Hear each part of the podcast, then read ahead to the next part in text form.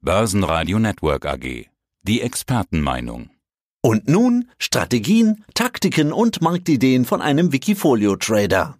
Hallo, mein Name ist Moritz Lange und ich bin Wikifolio-Trader seit knapp fünf Jahren unter dem Namen Lange Kapital und verwalte das Wikifolio Aktienwerte aus Popkultur. Beruflich bin ich im Bereich YouTube unterwegs. Dort betreibe ich einen YouTube-Kanal im Film- und Serienbereich. Dort gebe ich Tipps, welche Filme und Serien gerade rauskommen, welche man gucken sollte zu verschiedenen Themen.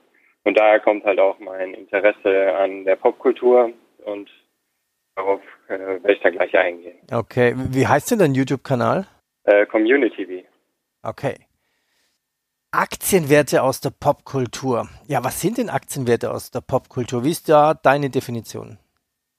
Also unter Popkultur versteht man allgemein eben gesamtgesellschaftliche Phänomene. Das heißt, das, was eben im Mainstream ankommt, wie zum Beispiel Sport, Mode, Filme, Musik oder Games oder allgemein eben die Massenmedien. Und da verstehe ich es eben als meine Aufgabe, eben herauszufinden, was ist da wirklich in dieser Popkultur angekommen, was ist jetzt wirklich im Mainstream und wo gibt es vielleicht Trends, die irgendwie aus Subkulturen kommen, die womöglich dann eben in den Mainstream hereinkommen.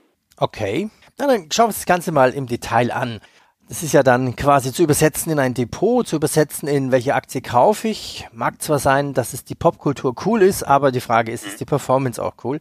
Dein Wikifolio heißt, du sagtest es schon, lange Kapital. Seit Auflage 2016 hast du eine Performance von 104 Prozent. In diesem Jahr 20 Prozent macht im Durchschnitt 16 Prozent Gewinn im Jahr. Jetzt hatten wir einen roten Oktober, minus 9 Prozent, also die letzten Tage des Oktobers. Wie bist du durch den Oktober gekommen? Also dadurch, dass ich eben sowieso eine langfristige Strategie habe, würde ich das gar nicht so als schlimm ansehen. Es ist ansonsten im ganzen Jahr eigentlich immer gut gelaufen. Ich habe so Anfang der Corona-Zeit nochmal ein bisschen umgeschichtet, was noch mehr digitale Werte angeht. Dadurch bedingt, dass ich vorher auch noch mehr im Modebereich unterwegs war, da ein paar Sachen wie Hermes oder Dior abgestoßen habe, weil ich mir ähm, gedacht habe, dass das Ganze eben unter dieser Corona-Zeit eh in den nächsten Jahren nicht so eine Zukunft haben wird.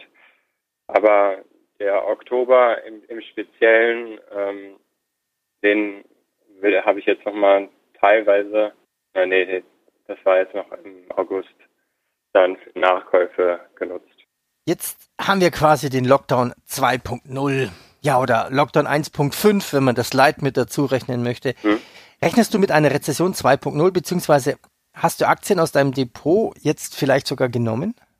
Ich habe aus meinem Portfolio keine Position genommen, weil ich mir sowieso alles vorher auch vermehrt auf digital umgestellt hatte. Und selbst wenn da jetzt etwas zurückgeht, ist es sowieso, dass gesamtgesellschaftlich die Leute natürlich auch mehr aufs Digitale jetzt ausweichen müssen und vielleicht auch dadurch eher noch Unternehmen kennenlernen im digitalen Bereich, die sie vorher noch gar nicht kannten.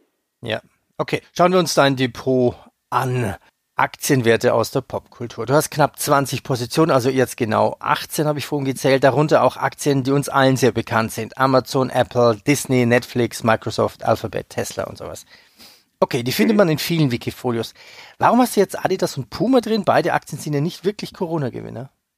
Da sehe ich einfach langfristig dieses Potenzial. Also da habe ich das Ganze teilweise reduziert, aber sehe das Ganze eben auch langfristig, dass man da eben auch nach der Corona-Zeit wieder gut einsteigen kann. Also im Gegensatz zu den Luxusmarken, die ich dann eben in der Corona-Zeit abgestoßen habe. Wie viel Liquidität hältst du denn gerade? Ich habe gerade knapp 8 Prozent, genau 7,7. 7,7. Also nicht mehr viel zum Nachkaufen. Man könnte fast sagen, du bist also auf jeden Fall voll investiert. Genau. Okay, schauen wir uns deine Gewinne an. Ich sortiere mal nach den Gewinnen, nach Performance. Ganz oben Tesla mit hm? 316 Prozent jetzt zum Zeitpunkt des Interviews. Dann auf Platz 2 Fiverr, 270 Prozent plus und dann folgt Amazon, Netflix, Nvidia mit auch coolen Performance. Ich erwähne immer gerne Aktien, die nicht unbedingt im Mainstream sind. Warum hast du Fiverr in deinem Depot? Fiverr habe ich eben aus dem Grund, dass ich das eigentlich durch meine Arbeit selbst kennengelernt habe. Also Fiverr ist ein Freelance-Dienst, der eben verschiedene Freelancer aus der ganzen Welt miteinander verbindet. Dort kann man eigentlich jede digitale Leistung buchen, die man sich so vorstellen kann. Und dadurch, dass ich eben mein Portfolio eben auf die Popkultur ausrichte, wie eben im Bereich Filme, Mode, Musik, ist eben sozusagen Fiverr eigentlich ein sehr guter Dienstleister, der da so im Hintergrund steht. Dadurch kannte ich das Ganze. Die sind auch erst gerade dieses Jahr dann an die Börse gegangen und habe da eben meine Chance dann wahrgenommen, ja, frühzeitig einzusteigen. Was heißt, du nutzt es beruflich? In, ähm, welcher dadurch, Form? Dadurch, dass ich dort eben, also mein YouTube-Kanal Community V beschäftigt sich damit, den Leuten Filme und Serien vorzuschlagen in Top Ten Listen und dort nutze ich eben auch Freelancer, zum Beispiel, das ist ein englischer Kanal. Und dort nutze ich dann eben auch Voice-Over, also Sprecher aus Amerika und äh, habe mir da eben ein Netz aus Freelancern aufgebaut, die eben sozusagen Zulieferer für meinen YouTube-Kanal sind.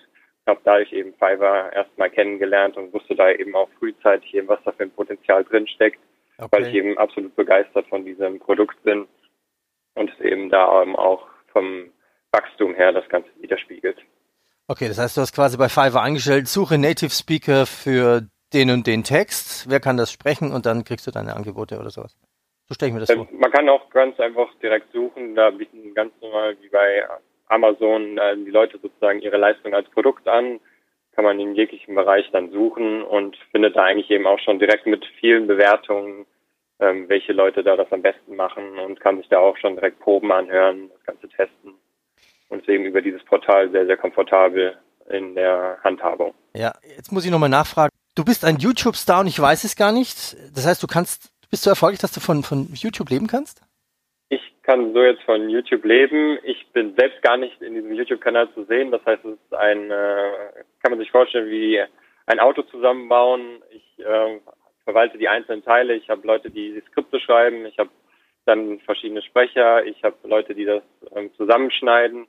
Und letztendlich gebe ich dem Ganzen dann einen Rahmen, präsentiere das bei YouTube und präsentiere den Leuten eben Filmlisten, Serienlisten zu verschiedenen Themen, mhm. wie eben auch als letztes war eben auch dann im Marketingbereich, also was sind die besten Marketingfilme, was sind die besten Mafia-Filme, was sind die besten romantischen Komödien, also in ganz verschiedenen Bereichen. Verstehe, alles klar. Ja, genau. dann schicken wir doch mal den Link zu, dann können wir unten noch mit einbauen, ein bisschen Werbung auch für deinen YouTube-Kanal machen. Suchen wir uns die ja, besten gerne. Aktien raus aus deinem Depot auch. Schauen wir nochmal auf Namen, die nicht ganz so bekannt sind. Also, mhm. du hast ja bekannte Namen wie Microsoft dabei, Shopify, Alphabet, das ist klar. Was ist L Arts Incorporated? Ähm, Electronic Arts, also die Firma, die zum Beispiel eben unter den bekannten Sportspielen steckt, wie zum Beispiel FIFA, die ist jetzt da auch im Portfolio. Take-Two Interactive, warum hast du die reingenommen? Da ist eben auch eine Spielefirma, da steckt GTA hinter, wo ich jetzt eben darauf spekuliere, dass jetzt vor allem mit der neuen PlayStation da jetzt bald das neue Spiel herauskommen wird und dadurch, dass es eben das meistgespielte Spiel im PlayStation-Bereich ist, habe ich die eben auch in mein Portfolio aufgenommen. Warum Slack? Slack ist auch, kommt, kommt auch durch meine Arbeit selbst im digitalen Bereich als Kooperationstool habe ich eben auch gemerkt, dass es sehr viele ähm, Leute auch im kreativen Bereich, im Businessbereich nutzen, das Ganze immer weiter steigt und jetzt auch durch die Corona-Zeit eigentlich noch weiter beschleunigt wurde. Wann verkaufst du mal eine Aktie? Das ist ja vorher mit Sicherheit auch in, in deiner Strategie festgelegt. Insgesamt sehr selten, weil ich eben an dieser langfristigen Strategie festhalte. Das heißt, ich, wenn ich mir eben eine Aktie aussuche, dann denke ich mir auch, dass ich die halt mindestens fünf Jahre eigentlich halten möchte. Und ähm, wenn ich sie dann mal verkaufe, dann hat es eben mit gesamtgesellschaftlichen Ereignissen zu tun, wie jetzt zum Beispiel so Corona, wo ich dann eben das Ganze mehr auf digital umschichte, dann Luxusmarken eher rausnehme, weil ich mir dann eben denke, dass das nicht aktuell das Thema ist. Aber da habe ich keine festen Regeln, wo ich dann sage, ab einem gewissen Wert werde ich das Ganze verkaufen. Ja, schauen wir doch mal ganz unten auf deine Hitliste Borussia Dortmund im Minus. Wäre das mal ein Verkauf? Die habe ich am Anfang der Corona-Zeit auch abgestoßen, habe es jetzt noch ähm, teilweise drin gehabt, so einen sehr geringen Prozentsatz, um eben da auch zu schauen, wie sich das Ganze weiterentwickelt, ob da sich noch was im Vergleich zu meinem Portfolio dann tut. Ist gerade nicht abzusehen, werde ich aber in Zukunft weiter beobachten. Moritz Lange mit seiner Langfriststrategie und beruflich YouTuber. So, dann kommen wir noch schnell zur Absicherung. Du hast einen ETF mit Gold. Mit welcher Absicherungsstrategie fährst du dann da? Das habe ich ganz einfach in mein Portfolio reingepackt, um eben in unsicheren Zeiten da eben für ein bisschen weniger Volatilität zu sorgen, damit das Portfolio da nicht so sehr schwankt. Das heißt, du ähm, gehst davon aus, wenn es unsichere Zeiten gibt, dann wird Gold steigen wahrscheinlich. Ist so ein etwas sicherer Anker, um das Ganze eben genau nicht so stark schwanken zu lassen. Ja, Moritz, dann sage ich herzlichen Dank und vielen Dank in deinen Einblick in deinem Wikifolio Aktienwerte aus der Popkultur. Vielen Dank. Mehr Trading-Ideen finden Sie im Blog unter wikifolio.com und in der Börsenradio Mediathek. Börsenradio Network AG. Das Börsenradio für Privatanleger.